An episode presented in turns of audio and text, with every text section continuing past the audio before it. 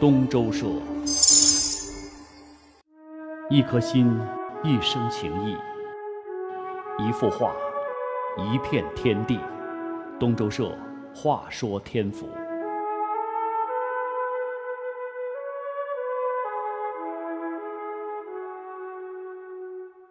十二巫山见九峰，船头彩翠满秋空。朝云暮雨浑须臾，一夜猿啼月明中。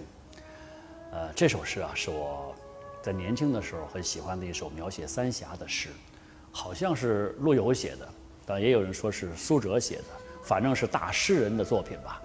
这个三峡其实自古以来就是文人墨客他们非常钟情的一个抒怀对象，不仅是诗人喜欢，连画家也喜欢。所以历来以长江三峡为描绘对象的画作啊，也是层出不穷的。呃，在当代，你像李可染、傅抱石。啊，陆延绍还有吴作人这些画家都没少画过三峡。那么在天府画派，还有一位叫陈学工的画家，因为非常爱三峡，那也常年画三峡，所以人们称他为陈三峡。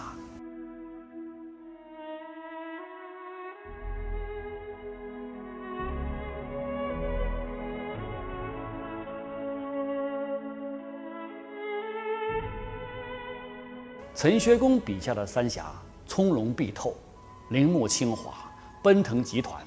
他的作品气势恢宏，豪情飞溢，让人感受到的不仅仅是三峡人间仙境般的美感，更是有对生命那种永恒的无极的感悟。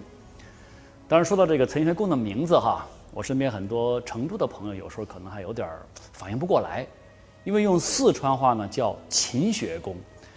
那么在成都说起秦学公，可以说是无人不知、无人不晓。但是，一提到陈学公，哎，有人就吃个反应了。陈学公是谁呀？我只认识秦学公。所以这个秦学公啊，不，这个陈学公呢，他其实不是成都人，他是出生在呼和浩特的一户普通的满族人家。这个五岁的时候就开始读私塾了。哎，这孩子聪明啊！你像这个百家姓这种课文，早就会背了。所以有时候上课的时候调皮。那经常就躲在这个课堂上就画画，有一次被同学给告发了，那小陈同学免不了就要挨板子啊，所以老师呢就拿着戒尺到他面前来，就让他背，哎，你把这百家姓给我背下来。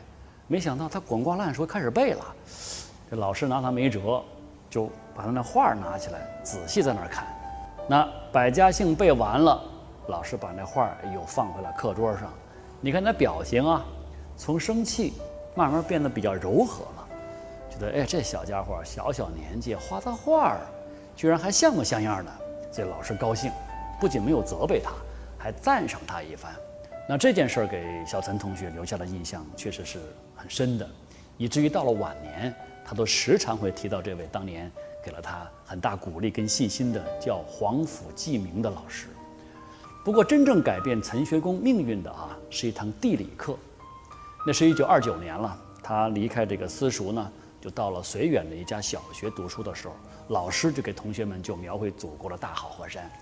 当时的课本里头啊，有一张三峡的图片，这个陈学公非常喜欢，爱不释手，啊，跟着了魔似的，成天就盯着那张图看，也不知道他为什么那么喜欢三峡。然后他决心要走出去。那走出塞北草原，去感受中原的风物，去领略三峡的雄奇。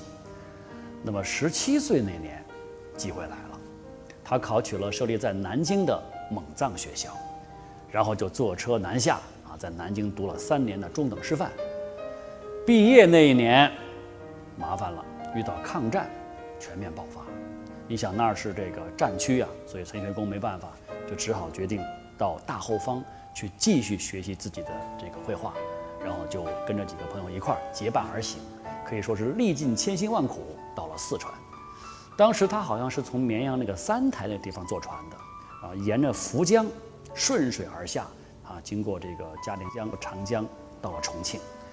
那么这一路上啊，船行江中的时候，他觉得自己就像穿行在山水画廊里面似的，一路上的骊山秀水，陈学公是非常的陶醉。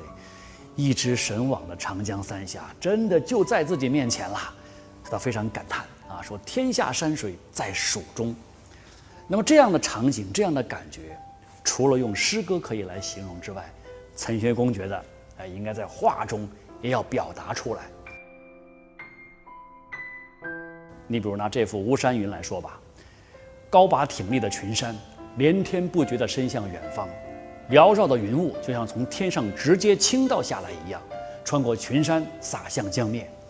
哎，你看，尤其是这两只小船呐，在波涛当中行进，跟庞然的这种山水形成鲜明对比。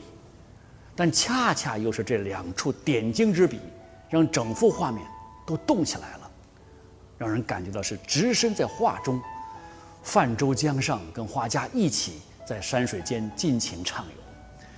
那么，陈学公到达重庆后不久呢，就考入了中央大学的美术系，专攻山水画。跟谁学呢？师从徐悲鸿和黄君璧。陈学公啊，他本来就很仰慕徐悲鸿的。那么，徐悲鸿呢，他也很欣赏这个勤奋刻苦的学生。这一教一学当中啊，两个人建立了非常好的师生关系。你比如有一回啊，这个抗日名将。啊，当时还是绥远省主席的傅作义先生到重庆去述职，呃，陈学公不是在绥远读过书嘛，所以在重庆的绥远乡亲就委托陈学公呢去画一幅画，代表绥远的乡亲们赠送给傅作义先生，来表达他们对傅先生的敬慕之情。那陈学公可以说是饱含激情，就挥就了一幅《三峡图》。就在他准备题词的时候，徐悲鸿先生到教室来了。徐先生就一看这画，嗯，画的不错，就说这样吧，我来帮你题款。这时候徐山就提笔挥毫，一首热情洋溢的诗跃然纸上：“巫山巫峡萧森气，屏风中华抗战机。横塞将军金李牧，还都何意凤来仪。”那么师生两个人的这次合作，成为了画园当中的一段美谈。而说到这个山水画的创作方面，黄君璧。那是对陈学公影响最大的一位老师了，黄君璧青绿山水，他的构思、他的技法啊，一直是陈学公的绘画楷模。你想能够跟着王君璧老师学习，聆听他的教诲，这可以说是陈学公很大的一个机缘。正是在这些名师们的悉心教导之下，再加上自己的那种啊不断努力，陈学公的进步非常快。还在学校的时候，就以国画《幽灵古刹》获得全国美展奖。大学刚毕业啊，又有《还我河山》入选当时的教育部的美展。那么，一九四五年，他的《嘉陵山水》啊，就分别入选英国伦敦和印度加尔各答中国画展。那么之后的三年，他相继在成都啊、在重庆、在南京这三个地方举办了三次个人画展。这时候的陈学公已经成为当时中国画坛的一颗耀眼的新星，可以说离成为真正的大家。就差那么一步了，那么差哪一步呢？哎，就是能够真正的烙上个人印记的作品。有幸的是什么？这个时候他心中已经有方向了。有一次他在跟朋友的交谈当中啊，就说了自己的一个计划。他说：“天下山水才情在于奇秀。传统的观点认为，奇莫过于华岳，秀莫过于西湖。”那么我偏爱巴山蜀水，三峡的奇险，峨眉的灵秀也堪称一绝呀！我想从这里切入，所以陈学公啊，认准了方向，从此就开始纵情在自己这一片山水世界当中，画了无数的关于三峡的不朽杰作。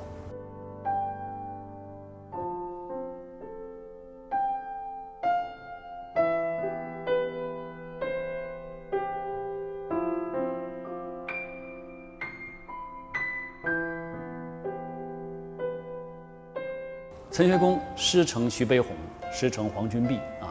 那么在这个基础之上呢，又博采众长，兼收并蓄，这让他的画儿啊，既有北宗的苍劲比例，又有南宗山水的那种灵动飘渺。为了更好地表现三峡的雄伟险峻，他把皴、擦、点、染这些国画技法跟自己的实践结合起来，巧妙用笔，大胆组合，把群山的气势。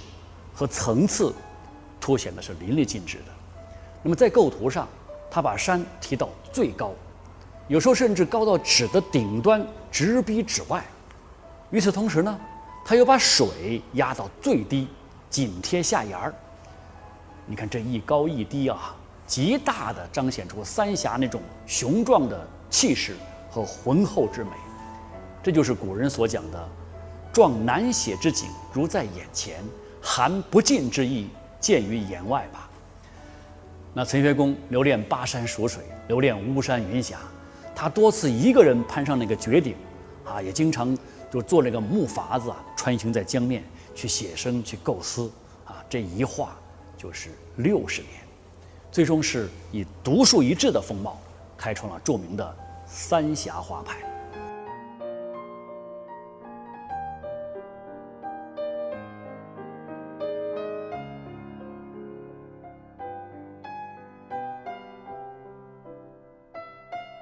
晚年，陈学公定居成都。啊，虽然是已经是享誉海外的大艺术家了，但是老人家依旧是为人很谦和、淡泊名利。他的画作东渡扶桑，西下英伦，像人民大会堂啊、各地的博物馆呢，都是竞相珍藏他的作品。但是对于那些上门求画的人，他都一一满足，分文不取，这一点非常难能可贵的。呃，暮年他患上了这个帕金森。这个对于一个画家来说，真是太致命了。他手是抖的呀，就不能够长时间作画，就是画画的时候就只能坐着，而且很难很艰难，画一会儿他就得停下来。那么陈学公这一生当中，可以说是画了很多松树的，除了三峡，这个松树大概是他画的最多的一个主题之一了。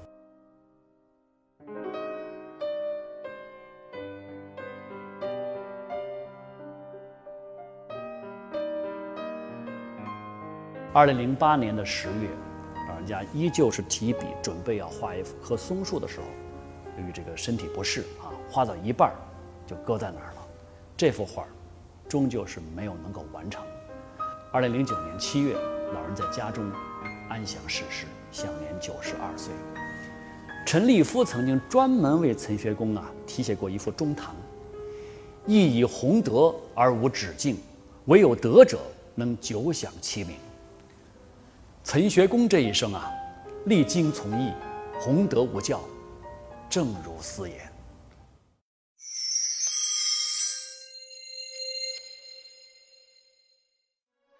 伟大的作品，等待伟大的读者。